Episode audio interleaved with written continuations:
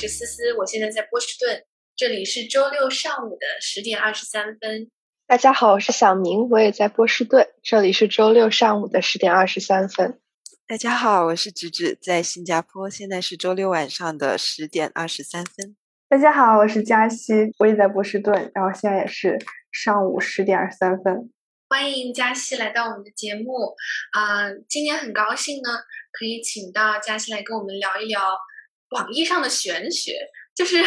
为什么会对这个感兴趣呢？其实我们在往期的节目里边也有跟大家聊到过如何去探索自己的内心，如何呃获得。生活的平静等等这样的话题，然后也有跟大家推荐过相关的书和纪录片。那其实，嗯，我就发现呢，我身边有一个小伙伴很适合跟我们一起来聊一聊这个，嗯，主题。嘉熙呢，不仅是在禅修上呢很有自己的嗯体会，而且。他也是一个啊塔罗牌的爱好者和研究者，直指和小明听说也非常感兴趣这个话题，那我们就先请嘉熙来介绍一下自己吧。大家好，我是佳熙，然后我现在就读于东北大学研究生，研究的是跨文化传播，研究塔罗牌或者是禅宗也算是一种跨文化的一种体验吧。像这一期节目的话，我其实是蛮惊喜的，因为我一直就是说对玄学、禅修可能没那么唯物主义的东西其实是有兴趣的，所以我一直很期待说能够找到感兴趣的人来聊一聊这些话题。然后再听到刚刚啊，佳琪说到自己其实是跨文化传播的话，呃，我觉得对今天的聊天就更有期待了，因为我觉得他或许能。就是聊出点什么东西出来。我首先想请教嘉熙一下的事情是，我有时候不太能分辨这些概念，禅修、玄学跟宗教，就是他们看起来都是很身心灵的东西，或者是更和我们的心灵、我们的思想有关的。所以我不知道嘉熙会怎么辨别这些，他们会有交叉重叠的这些概念，然后能不能跟我们分享一下你的理解呢？关于玄学、宗教和禅修，可能大家都会觉得就是好像是很相似的那种，但实际上他们是三个不同的东西，可以说是禅修其实来源于宗教。古代的中国人了解到佛教，然后受到佛教的启发和影响，然后结合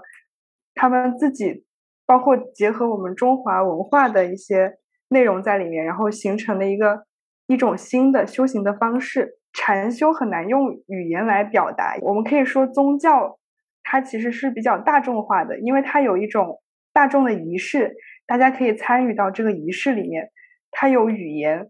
包括像去教堂礼拜，或者说去念佛经，都是一种语言。它通过语言的形式来表达，通过仪式来把大家汇聚到一起，然后共同进行一个修行也好。它其实更像大家一起来追求一种信仰，信仰其实也涉及到人对于精神追求的一种需求吧。但是禅修它没有任何仪式，它也没有说可以用语言文字可以表达的内容，它更多的是一种言传身教。禅修里面有很多就是有得悟大道的那种师傅，他一般来说会是师傅和弟子之间的亲传。师傅这个定义很广，他不一定要是宗教里面。比如说一些神职人员或者是住持，他可以是你身边的任何一个人，他只要能够悟到一些自己的修行也好，对于宇宙的认知也好，其实都可以成为你的师傅。其实我的师傅就是我爸爸，因为他是很早就开始接触禅修的，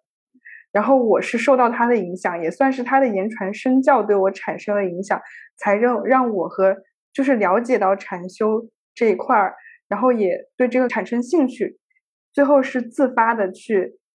跟随他进行一种修行。所以说，宗教它更倾向于一种仪式、一种信仰，而禅修其实它是去探索生命和人的本来面目。禅修更像是一种客观的存在，而不是一种某一个人创建出来的或者某一个人想象出来的东西。它是客观的存在，但是宗教。可能是人根据不同的需求也好，就是对精神层面的建立一个信仰，建立一个仪式，然后用语言来传播。但是玄学就是更像是一种衍生品，或者说一种工具吧。其实很多人把玄学作为一种工具，比如说我给别人算命，然后我能获得一些收入，然后别人也能知道一些他心里的疑惑。但是我觉得玄学这个东西，可能就不是那么跟修行有关系。其实宗教和禅修都是修行，但是玄学它可能更像是一种大家对于 magic 的一种，好像一种魔法的力量，或是一种可以预测什么的那种一种力量吧。我觉得这可能是他们之间的区别。所有他们中间最相似的地方，就是他们都不能用某一种概念或者说某一种科学来解释，它不能被解释，这个是他们共同。谢谢佳西的科普，因为我觉得我可能是只是跟芝芝稍微不同的一点是，我可能属于一个比较唯物主义的人，然后又在一个可能从小的理工环境让我觉得万事背后都是有一个缘由的。我觉得佳西就之前对于。宗教、禅修和玄学这三个，可能在我看来是差不多的名词的解释之后，让我觉得，啊，确实其实是有不同之处的。嗯，我很好奇的是，嘉熙其实提到了，就是你的师傅是你的爸爸，呃，那你最早是怎么对禅修这个东西产生兴趣的？就是可能你爸爸之前对他有一些研究，那你是因为什么契机而对禅修这一块也产生了你的兴趣？这个我觉得我能分享的东西就很多了。其实，首先是因为我爸爸应该是在很年轻的时候，也是经过了一次就是威胁到生命的一种磨难吧。我爸爸其实是在我出生之后一直都在研究禅宗也好，就是自己进行修行也好。其实我是看见了他的变化。他以前是有一些。不太好的习惯，比如说他会有一些爱喝酒，有一些或者说有些脾气不是很好。但是他经过自己的反省也好，修行也好，就是修行的这个过程让他变化很大。其中最重要的一点就是修行让他会去每天进行自我的反思和纠正。其实有的时候我爸爸就说，修行就是一种自我纠正，不断的意识到自己身上有一些需要纠正的地方。然后你去把它变成更好的东西。一个是我看到它的变化，我就觉得这样子的一种修行的方式是很好的，因为它改善了人与人之间的连接，改善了我们家里的关系，也改善了他个人从健康和习惯来讲也好。所以我首先对这个产生兴趣，就是因为这个原因。但是那个时候我也只是知道，因为我爸爸经常会在餐桌上或者是在睡前跟我们分享一些他的心得也好。但是那个时候我也只是知道这个东西，但我并没有说我也想去修行，因为修行不是一个很轻松的东西。所以就是因为我很小的时候就觉得为什么要这么累嘛？就是有的时候我可以不用去。那么多 reflection 就不用那么多的反思自己吧，然后我就可以享受当下，就是这样子，一直到了大学毕业的时候，这个是一个处于从一个混沌的状态里面。它禅宗里面有一个说法叫发心，就是你开始有了一些觉悟，就像我爸爸一样，他是经历了一些痛苦才开始有想要修行的决心的。其实我也是，因为我大学毕业的时候那一会儿。遭遇了很多，嗯，人生中的变故吧。比如说，当时我是刚分手，然后我妈妈也就是身体也不太好，所以那个时候我就很痛苦。但是我不可以让别人去察觉出来，就是我很痛苦这件事情。所以我必须要寻求一些方法来帮助我自己己重塑自己的人生观也好，世界观也好，包括重建自己的正常思考，然后重新学会去爱的一个体系。所以这个时候我就开始想要跟我爸爸去问，就是你是怎么从痛苦里面复苏过来的？其实我第一个看的是《道德经》，我有一个特点，就是我每次经历一个很重要的变故或者说很痛苦的时候，我就是会想去看一些书。所以说我一开始看的是《道德经》，后面觉得这个可能对我来说有点太深奥了，就是可能你没有办法完全很快的从里面提取出一些能量。后面我就开始看塔罗占卜频道。最开始为什么呢？就是我觉得我想要让自己疗愈过来，就是其实塔罗占卜就是给你一种跟你聊天，然后可以疗愈你，然后让你看开一些，让然后让你可以去睡着。那个时候我就经常会失眠，所以我首先是想让我自己睡着，可能一开始看《道德经》和塔罗占卜频道，也是因为他们有些催眠，好像有一个人在陪着你一起解决问题。在听了很多塔罗占卜频道之后，我就会开始问很多问题，就是对自己有一些问题，比如说我想知道的是什么，哪些是我不知道的，那我应该怎么去寻找什么是爱，什么是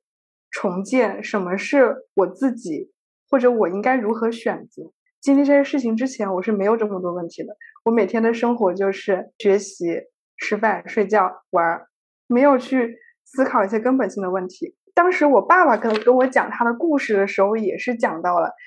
我爸爸说他之前也是就是在浑浑噩噩中生活，就是可能如果不接触禅修，就是一辈子就是工作，工作完了也就吃饭睡觉，然后可能也是想成为一个让人羡慕的人，而不是说为自己。的一个终极目标而努力，但是就是在我们两个就是经历了一些转折点，或者说一些让自己痛苦的事情的时候，才会真正去想，就以前自己追求的是不是像梦幻泡影一样比较虚的东西，比如说考一个好的成绩，但你不知道为了什么让自己成为让别人羡慕的人，但你也不知道为什么，但这个时候你会思考，就为什么要来人间走一趟？我要收获什么？我要给这个世界带来什么？活着的意义和目的是什么？就会开始想这些问题。其实这个时候，我爸爸就是说，你开始觉醒，开始醒悟，开始从痛苦之中向修行发心了。这个时候，就是你真正向禅修开了一个口。总的来说，其实首先是受到爸爸的影响，看到了他的变化，然后是自己经历了一个比较痛苦的事情，把我过去打破了，然后我需要去重塑一个新的我出来，去问自己一些。之前没有想到的一些根本性的问题，这个时候我就其实是开始走向禅修。其实我听下来，我会觉得好像这种心路历程似曾相识。加西提到的这种从一个天真烂漫的少年，然后到遇到一些问题，遇到一些困惑，去开始问一些重要的人生问题，然后到之后自己努力的去寻找一些解释的途径。我觉得好像我们每个人都曾经或多或少的走过这么一条路，所以我其实特别好奇的一点就是，具体来说，禅修是用一种什么样的方式在帮助我们回答这些问题？对，因为我相信大家可能有一些听众朋友也知道什么呃存在主义哲学啊，然后我们之前我记得直直在节目里提过存在主义心理治疗啊，有一些精神分析的方法呀。不同的角度好像都可以或多或少给我们一些解决问题的思路。那对于加西来说，嗯，你觉得禅修是一种什么样的思路？或者说有没有什么具体的行动和实践是你会在解答你人生困惑中用到的？其实我觉得禅修是非常接近于生活的，它不是让你去分析一些什么东西，它就是让你去看到。事物的本来面目，就是看到你自己的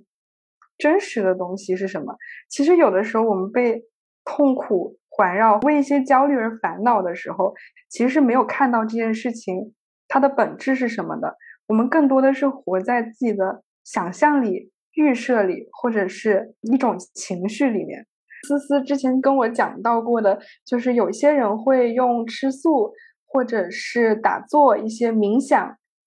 一些方法来进行禅修，其实这些都是，其实包括其实塔罗牌也属于是我进行修行的一个工具而已。这些都是方法和工具，但是最根本的是你会嗯不停的去，其实有点像是不停的自省，你会在心里建立一个观察自己的一个体系。这个术语叫做观自在见空性。什么是自在呢？就是自己在当下的一些。行为也好，情绪也好，想法也好，你能够马上有一个很敏感的察觉。你可以在你，比如说，你可以在你生气之前，你去，比如说你停三秒，你可能会想到我没有必要生这个气，可能你就会变得心平气和。或者说我在想要跟别人发生争执的时候，我提前在心里就有一个声音，就是会告诉。这个事情我们可以用更好的方法来解决。修行就是说，有点像是自我的探索。其实就是你能够察觉到自己在干什么，你自己真正的目的地是什么，不会被情绪或者是别人的一些声音所干扰。首先，你可以去读一些关于禅修的典籍，比如说一些之前有一些已经悟道的大师，他会写一些书，你可以从书里面去进行一个入门。我的禅修更多的是我爸爸给我讲一些概念。首先是不二，就是你看待任何事情都是一样的。无论是一个很漂亮的人也好，一个很丑的人也好，一个脾气很好的人也好，一个脾气很败坏的人也好，你都把他看作是一个人，这个就是不二。其实禅修就是让你看到这个世界本质上的东西，就是不论这个人长成什么样子，是什么样的性格，他本质上是一个人；不论这件事情有多么棘手，它本质上是一个你需要解决的事情。它其实也挺像是一种。你去遵循自然的规律，你去客观的看待这个世界上存在的事情，它可能不需要你去通过一些宗教仪式或者是一些形式，它更多的是你向你自己去寻求答案。比如说，我遇到一个事情，你向自己去寻求解决方法，而不是去责怪别人，这就是禅修每天都在做的一件事情。它其实就是教人如何啊解决问题，如何。快乐的生活在这个世界上，然后如果能够你自己修得好的话，能够影响到别人，给别人带来正向的帮助，这个就是往下一个阶段去的。首先，其实就是自我关照，你能关照到自己的情绪、自己的一些问题，并并且进行不断的自我纠正，这是一个永恒的过程，就不是一个阶段性的。比如说我这段时间吃素，而是我我永远用这这样的。思维方式去看待所有的事情，然后永远以一个善心去对待所有的人，其实这就是禅修。因为修行其实就是对自己的修正，对自己的一些关照。刚刚嘉熙的话已经有部分的有 touch 到我，因为可能我最近会比较沉浸在忙碌的节奏里面，然后有的时候会忘了去。看一些书，去忘了关照自己。就是刚刚加西的话会提醒我说，其实，在忙碌之余，嗯，我也要留意自己的内心，留意自己，我为什么要为这些事情去忙碌。刚刚加西有提到，塔罗它只是修行的一个工具。那我会好奇，就是说这个工具它你能不能就是大概的给我们科普一下，它是一个什么东西？然后这个工具是怎么帮你去进行一个修行的？它让你发生了什么样的改变？其实无论是禅修还是塔罗牌，其实我都是属于半路出家，就是我可以分享一些我自己的个人的体验。一般来说，一个牌面会有一些图片、图像，比如说有些是景色，有些是人。在卡牌的底部一般会有一句话和一些解释，其实这也相当于是一些塔罗牌里面的一些术语也好，但是这些所有的东西都是帮助人们去自进行自我探索，比如说一些心理学家也好，一些占卜师也好，不管他是做什么的，他能够写出这些牌，这些牌上面就承载着他们。想要帮助别人的一种善心也好，承载着他们在过往人生经历和观察以及感知中的一些精华的部分也好，其实这些都是他们的智慧的结晶和人生经验的总结。你在翻开这些卡牌的时候，你就是在与他们进行对话，你也是同时，他们也引导你和自己进行对话。我们一般来说都会倾向于问别人。评判别人好坏，其实塔罗牌就是为自己创造一个和自己相处的一个工具。因为我最开始的时候不太知道怎么和自己相处的，而且我是一个很不自信的人，有的时候我也不敢向别人提问，所以塔罗牌它给了我一个就是向卡牌提问的机会。其实向卡牌提问就是向自己提问，你就对着你面前的一些卡牌，你就会突然想到很多问题。嗯，其实一开始我也不是很能看懂那些卡牌上的图片和文字，因为那个时候很不敏感。这个时候，它卡牌就会有一些说明书。其实这个说明书也属于是引导你去进行一种修行的方式吧。你就可以根据说明书的解释来解读这个牌。但是时间越长，你进行的实践越多的话，你自己就可以不用看说明书，就可以看懂图上给你的提示和信息，可以看懂这些名词的背后的含义是什么。甚至你可以描述出越来越多的场景。你之前可能看到的卡牌是一张卡牌，但是你经过一段时间的感知之后，你看到的可能就是更多的东西。我是经历过，就是嘉熙给我做这个卡牌的解释的吧。然后那其实是我第一次就是认认真真的呃做一次塔罗牌，然后我是呃印象很深的。因为当时抽出了几张牌，然后像佳琪说的，他会根据上面的图案、文字分析说，接下来你可能会在你的感情生活、在你的工作、学习上可能会遇到这样的一些状况，然后你可能会需要用什么样的呃状态去应对他们。我会觉得是一些思路吧，就是不是给你一些很具体的解决方式。接下来这个。卡牌做完你要去做些什么，而是像佳琪说的，就是它会让我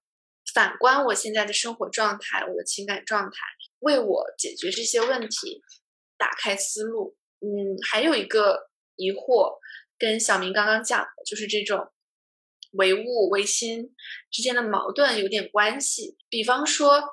对于塔罗牌来讲，我在做塔罗牌的时候，我是相信佳琪给我的解释的。我们该不该相信有一个客观真实的对塔罗牌的解释呢？A、B、C 三个人可能他们对同一套牌的解释是不一样的，我应该相信谁？或者说，我能不能自己给自己做塔罗牌？我能相信我自己吗？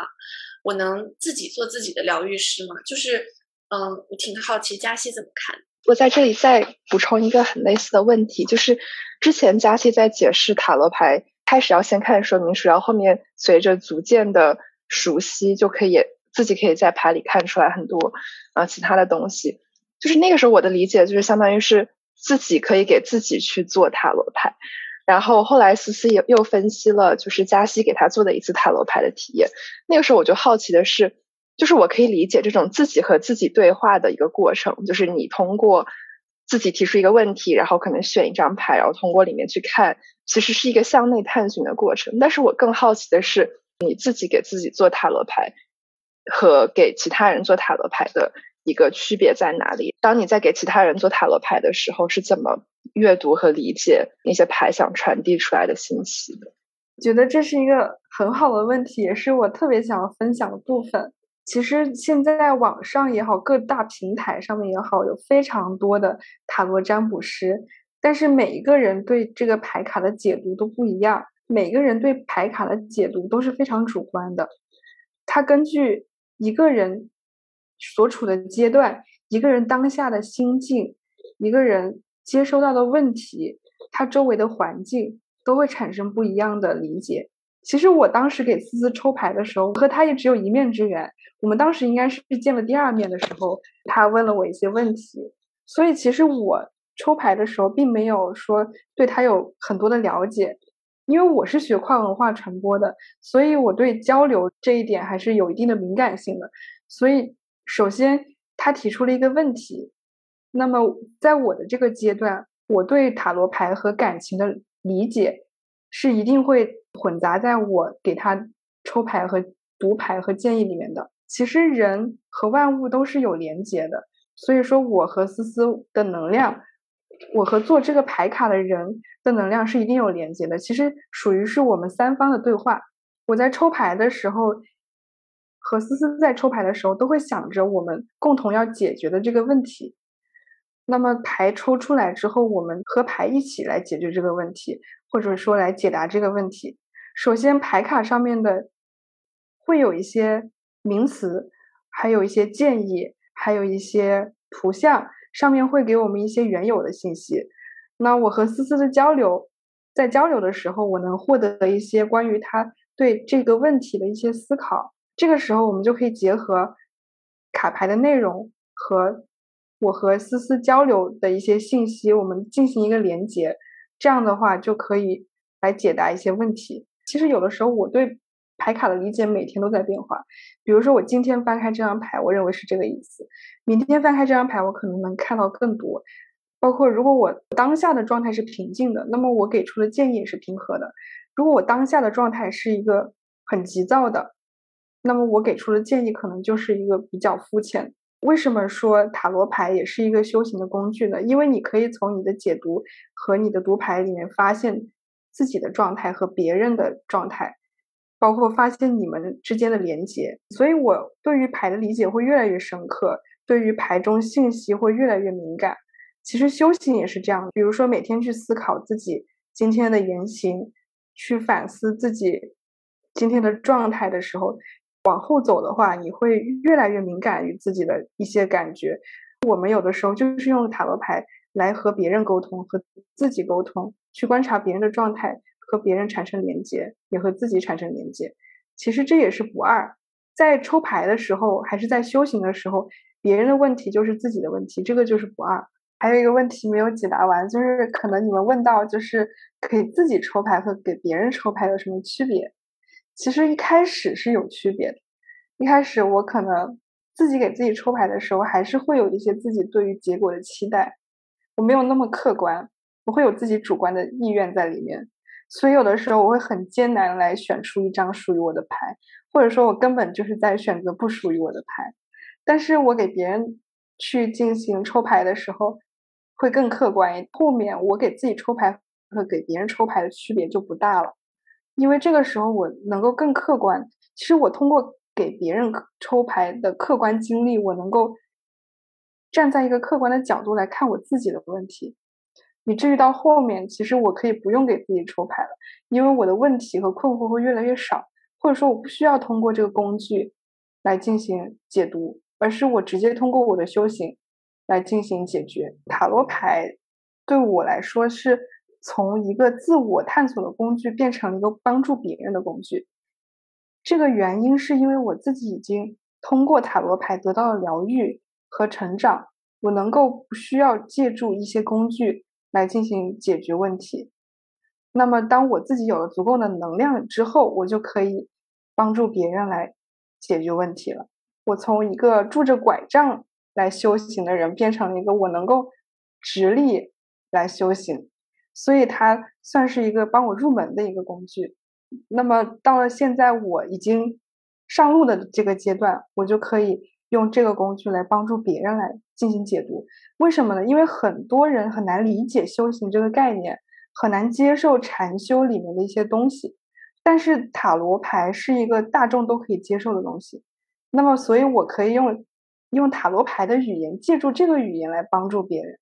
刚刚嘉熙提到说，可能到后来就已经不需要用塔罗牌这个工具，而是通过自己的修行去解释可能会生出来的一些问题。啊，那我这里挺好奇的，就是我们之前提到修行，然后禅修，然后嘉熙也说到，就是禅修其实是一件很辛苦的事情。那我我好奇，你一般的。就是修行的方式是什么？是我可能印象中的，比如说打坐或者冥想，或者一些就是正面的这些事情吗？还是有一些其他的方式去修行？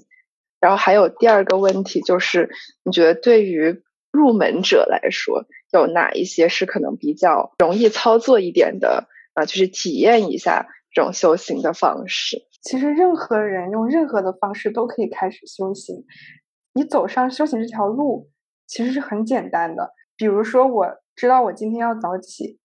但是我很想赖床，这个是一个常态。但当我发现我不能赖床，我应该现在立马就起来，这个就其实就是一种修行了，因为你在自我纠正，你你在告诉你自己我不可以赖床，赖床没有任何的意义。为什么说修行又是一个很艰难的过程？其实艰难在于你很多人无法坚持。可能我今天立了一个 flag，说我今天不许赖床，但是我明天就说我明天可以赖床，这个就是没有坚持下去，这个就不能叫做修行。修行就是我每天都告诉自己不能赖床，其实这就是一种修行。当你觉得你无法静心的时候，打坐和冥想是一个很好的方法，可以帮助你进入这个状态。最重要的就是你后面要日复一日的坚持，从你借助工具到你可以抛掉这些工具。需要你非常每天的坚持，每一天的修行，每一天的自我纠正。其实我和我的一些修行的朋友也会通过每天去做一个日记的形式来进行修行。其实我的方式就是每天记录下三件你认为开心的事情和三件你认为需要改进的事情，这个就是我的一个帮助我修行的工具。对，我刚刚看到芝芝笑了，因为我们在节目里就正好提过这个方法。我之前也跟很多身边的朋友推荐，就是叫做我的那个方法是叫做记录每天让你感恩的三件小事，就是记录你值得感恩的人，然后呃，你跟他们之间发生的事情。听下来，我觉得越来越清晰，就是。加西所说的这个修行到底是一个什么样的概念？嗯，其实我觉得我生活中也蛮多具体的例子可以帮助理解的。比方说做瑜伽、跑步，像小明之前说的开车，然后直指说的登山，或者说是书写、阅读，就其实都在我们过往的探索中，曾经成为我们。就是反观自我的一个修行的工具，只不过我们可能没有把它纳入修行或者禅修这样的概念里面去理解。我还会有一个嗯好奇的问题，就是刚刚佳琪提到了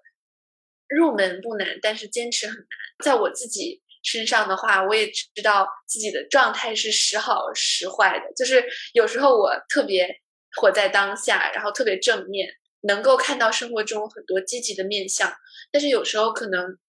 因为客观环境的原因、生理的原因、精神的原因，然后自己就会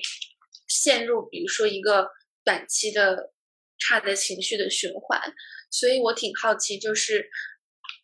在这个困难的持续修行的过程当中，有什么办法，呃，能够让我们更顺利的进行下去，或者说？如何避免自我的责备，然后如何去接纳自己？可能我会引用一些禅修经典里面的一些话来解释这些问题。首先，其实我有一段时间非常喜欢的一句话，也是我爸爸告诉我的，叫做“烦恼即菩提”。思思说到的就是一些自己的烦恼，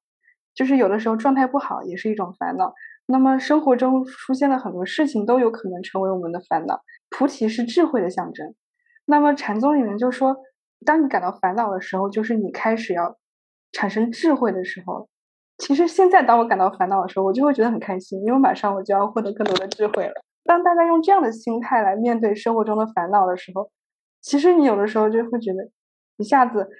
就不会那么焦虑了。其实人生活在这个世界上，有情绪、有烦恼是非常重要的，但更重要的是我们如何来看待这些烦恼。有些人会逃避烦恼，有些人会就此堕落，但是修行的人就是永远有一个声音来叫醒你。当你感到烦恼的时候，请你坚持去解决这个问题，请你看到它真实的空性，请你排除掉一些情绪，然后最后你将会获得智慧。如果你的心里永远有这样的一个声音在提醒你的话，感到烦恼的时候就会越来越少。还有一句话是我非常重要的，就是。快乐无忧，故名为佛。佛是什么呢？佛性是什么呢？就是你觉得生活中充满了快乐。那么，为什么说很多人不能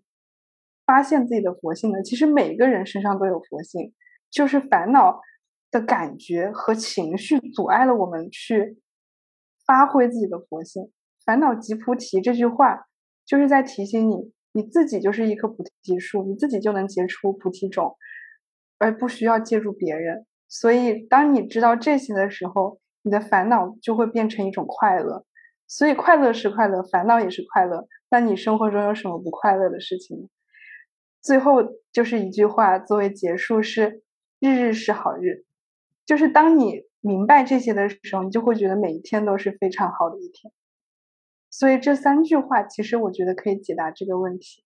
我觉得讲的太好了，特别是第一句话，让我联想到我之前在就是看一些心理学相关的书，然后包括在做那个 peer counseling 的培训的时候，其实我们有讲到一个很类似的概念，就是当你感到焦虑、烦恼以及一系列的负面情绪的时候，正是因为你很在意那件事情，这些负面情绪其实有时候也可以提醒我们，就是你生活中重要的是什么。然后，当你把那些重要的事情认真想它的意义是什么，然后找到解决方法之后，其实会豁然开朗。再问一个，可能也是我们日常中会遇到的一个挑战：如果用一个比较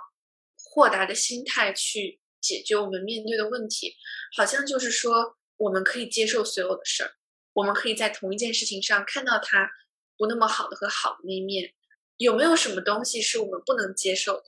我们有什么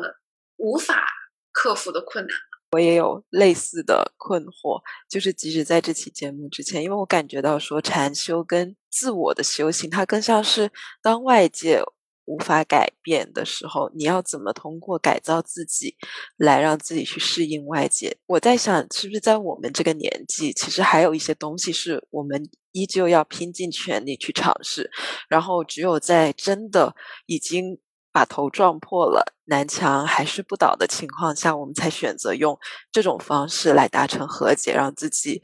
过得更舒服。也让我想起说，之前沈亦菲老师提到的一句话，他说：“和解的情绪，这些。”看淡生活，其实是可能人到中年，当你尝过了酸甜苦辣之后，你产生的一种智慧，也是你的一一个需求。但是你在年轻的时候，当然要去拼呢。对，就他是这么一个意思。但是我当然，当然我我也了解到，就比如说，即使是年轻，可能有些东西我们也是无法改变的。所以我会想请教呃贾西的一个事情，就是说，嗯，有哪些东西你会选择用修行的方式去解决问题？除了修行，有没有其他？一些你用来解决问题的方式，还是可以用一个禅宗里面的概念来解释，就是不二。其实，当我们在想这些问题的时候，我们还是把生活中遇到的事情和这个世界分为了一些不同的部分，所以我们才会觉得有一些是我们可以去尝试的，有一些是我们无法改变的。其实，这所有的事情都是客观的事实。其实，我们。每天就生活在客观的事实和当下里面，禅修就是会让你去认识到什么是这个事情的本质。禅修就是让我们知道什么是真实，并且我们就按照真实来做。其实有些人活了一辈子，他还是无法活在真实里面。他跟年龄没有关系，他跟你的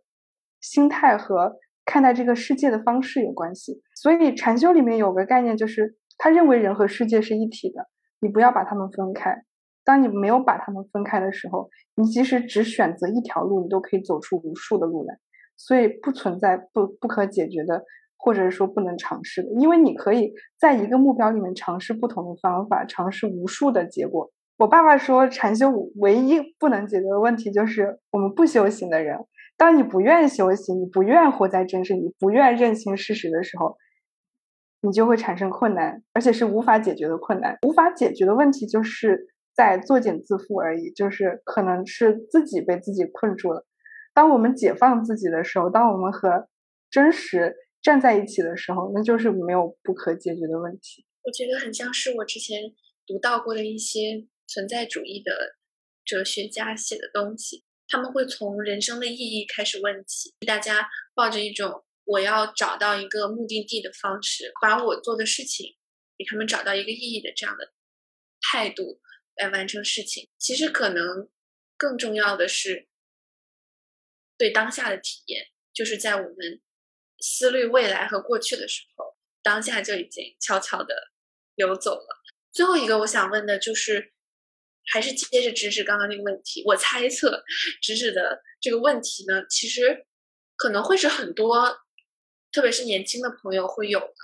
就是这个佛系与上进心之间的平衡。我记得这个问题，我刚认识佳琪的时候有问到：假如我们接受我们所处的环境和机遇是一个客观真实的条件，而我们要做的只是顺应四时的变化，体会其中的凉热，那在多大程度上我们应该逆流而上，或者说在多大程度上我们应该？让自己不那么舒服的去拓宽自己的这个边界也好，去探索自己的潜能也好，即便遇到了不幸或者是很大的挫折，或者说现在就业环境不好啊，或者经济形势不好，找不到工作啊，等等这些客观条件，我们还应该努力的追求一个目标嘛？然后怎么样去审视我们自己的目标？怎么去平衡过一个平静快乐的生活和做一个努力勤奋的人？这这两者之间的这种张力，我们还是可以回归到修行这个概念里面去讲，因为修行其实。除了回归真实、看见本质以外，还是去找一个找到自己人生的意义在哪里。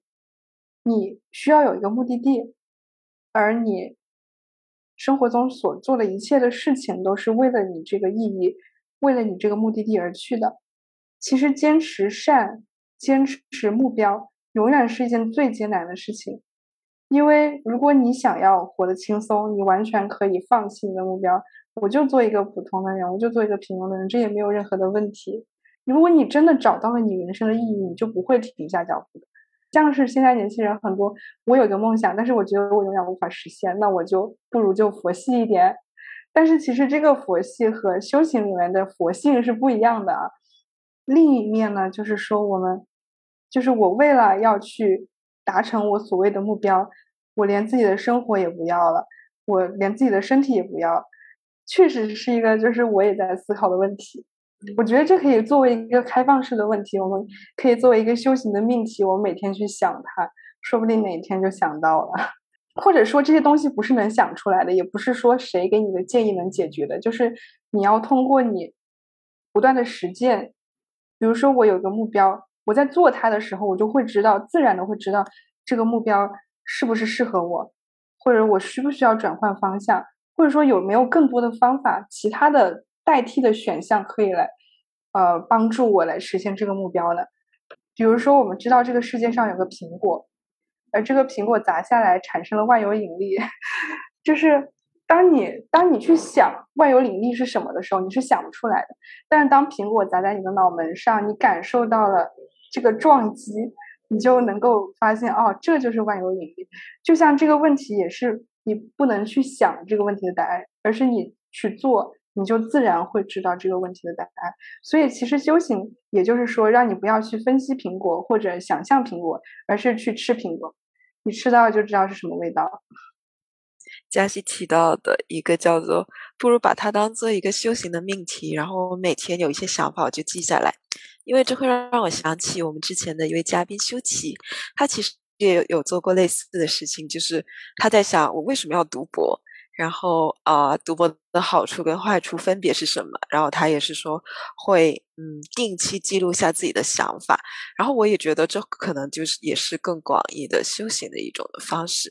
然后刚刚其实嗯，我感觉思思提的问题已经就可能不仅仅仅就局限于我们谈论的修行的这个范畴，呃，然后我可能会有一点。